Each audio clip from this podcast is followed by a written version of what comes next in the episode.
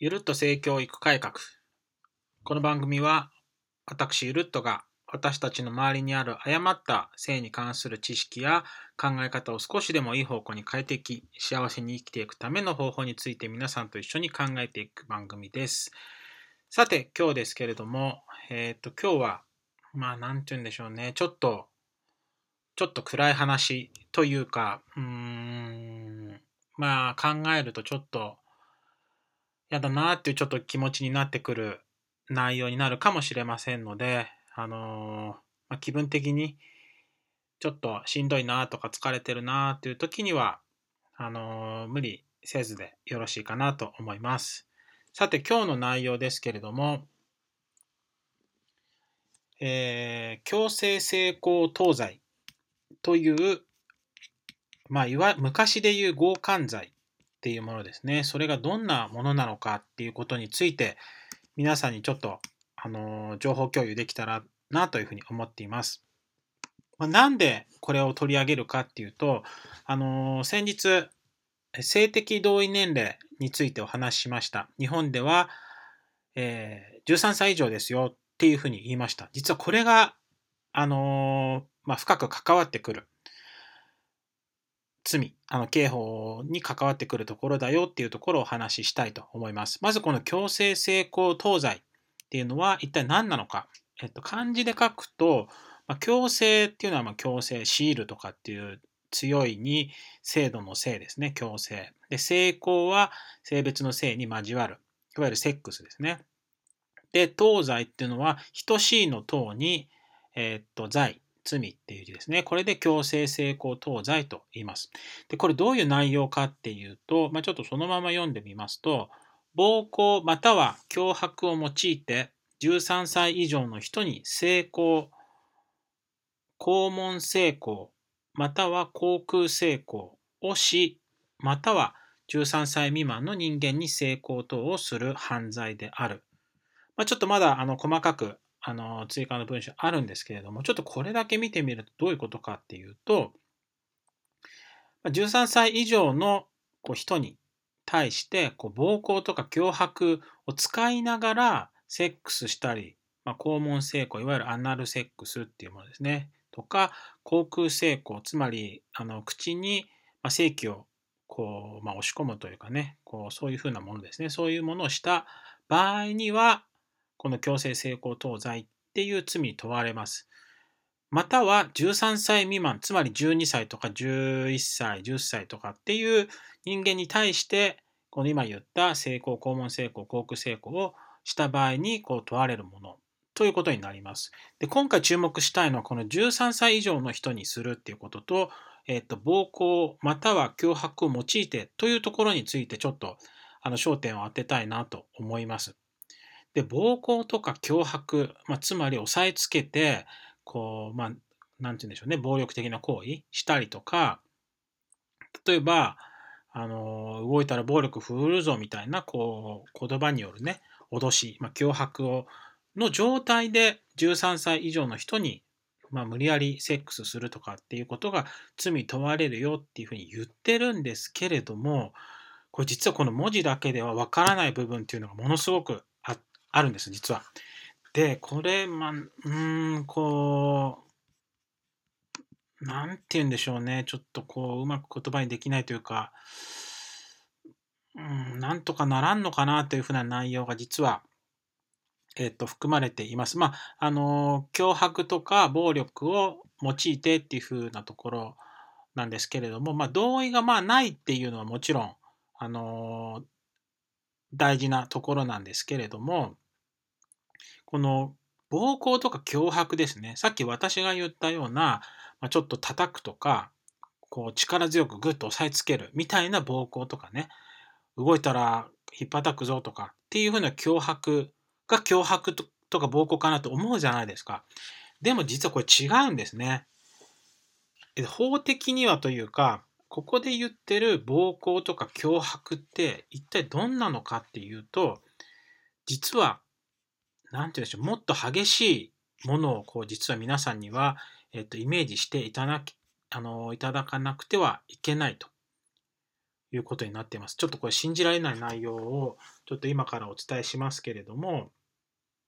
相当強度な、つまり相当強い暴行とか脅迫がなければ、あ、この、例えばね、裁これ裁判で争われる場合なんですけれども、相当に、なんでしょうね、抵抗ができないぐらいとか、あるいは被害者の人がものすごく激しく抵抗した跡がないのであれば、同意したようにこう見なされてしまうんですね。つまり何かされてるのに被害者が抵抗できなくて、えっ、ー、と、全く抵抗した形跡がないっていうふうになった場合には、こう暴行とか脅迫がなかったというふうにこう判断される可能性が非常に高いということですね。なので、どんな暴行がされたのかとか、脅迫がされたのかっていうふうなところで判断されるのではなくって、これ実は被害者の人の抵抗がどのくらいあったのか、それこそもうものすごいこう抵抗したのに、抵抗を上回るような、あの暴行があったっていうところがなければ、あのなんでしょうね、こう暴こう抵抗を、そういった抵抗がなかったっていうふうに判断されちゃうんですね。その激しい抵抗がなければ。これちょっと考えてみると、ちょっと信じられないですよね。あのだってよく考えてみて、例えば知らない人がですよ、急に後ろから来て羽交い締めにして、あのもう、なんでしょうね、体がもう硬直するというか、もう、心臓の鼓動はすごく速くなって、こう生命の危機を感じるような状態に体はなって、こう、ビクッとして体が動かなくなってしまうような恐怖、死ぬんじゃないか、これから暴行を受けるんじゃないか、一体これはどういう、どういう状況なんだとかっていうふうな、ものすごい恐怖、不安、それからまパニックですよね。こういった状況で、果たして激しく抵抗ができるのかっていうことですね。で、これが例えば、これ大人でも難しいと思うんですよね。よっぽどこう、あのー、相当、今、今何か体触られ触れられたら、こう逃げるぞっていうふうな構えとか、大きい声出すぞっていう構えをしていれば、もしかしたらなんか反応できるのかもしれないですけど、急にされた時なんて、とても何も反応できないと思うんですよね。それも13歳とか14歳、15歳のまだまだ子供ですよね。まだ身体的には。で、これ男性に対して、あのまあ、男性が男性にとか、女性が男性にした場合にも同じ罪に問われるんですけれども、たとえ男性、男子生徒だろうが、パッと反応して抵抗するとかって相当難しいと思うんですね。ですので、こう、そういう抵抗がなく、そのまま何も動けずに、例えば性行為を、セックスを無理やりさせられたと、させられたというかされたとしましょう。そういった場合、裁判になった時には、例えば、こう暴行した側がですね、あの抵抗しなかったから同意したんだとみなしたと。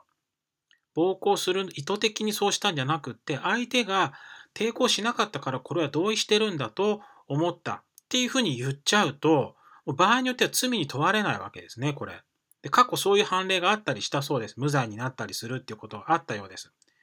ですので、非常に激しく抵抗しない場合には、どれだけこう、卑劣なことをしても罪に問われないっていうのがあるんですね。もうこれがもうとても許せないというか悲しいというか、ですので、私たちは本当に子供たちを守る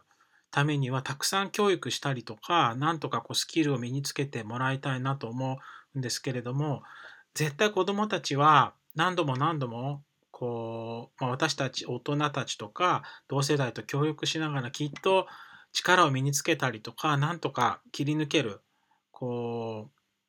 アイディア判断いろんなものをつけられるんじゃないかと思うんですね。ちょっと暗い話になっちゃうんですけれどもきっとま彼ら彼女らならばなんとか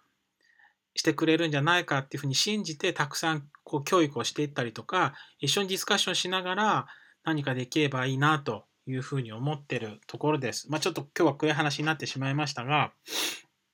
あのー、ね、本当にちょっといろいろ想像すると辛くなってしまうし、こう、加害側に対する怒りとか、うーん、まあ、いろんなこう気持ちが出てくるところですけれども、まあ、私たちがやれるのは、なんとかこういった状況を回避するための術を身につけたりとか、まあ、防犯って意味では地域で取り組むってこともすごく大事になってきますよね。個人で取り組むだけじゃなくて、まあ、ご近所さんと一緒に協力したりとか、学校と協力したりっていうふうにする必要もあるかなと思います。はい。まあ、子供たちの力、こう能力とかを信じて、で、私たち大人もできることたくさんあると思うので、みんなで協力して何か少しでも辛い思いする人を減らしていく、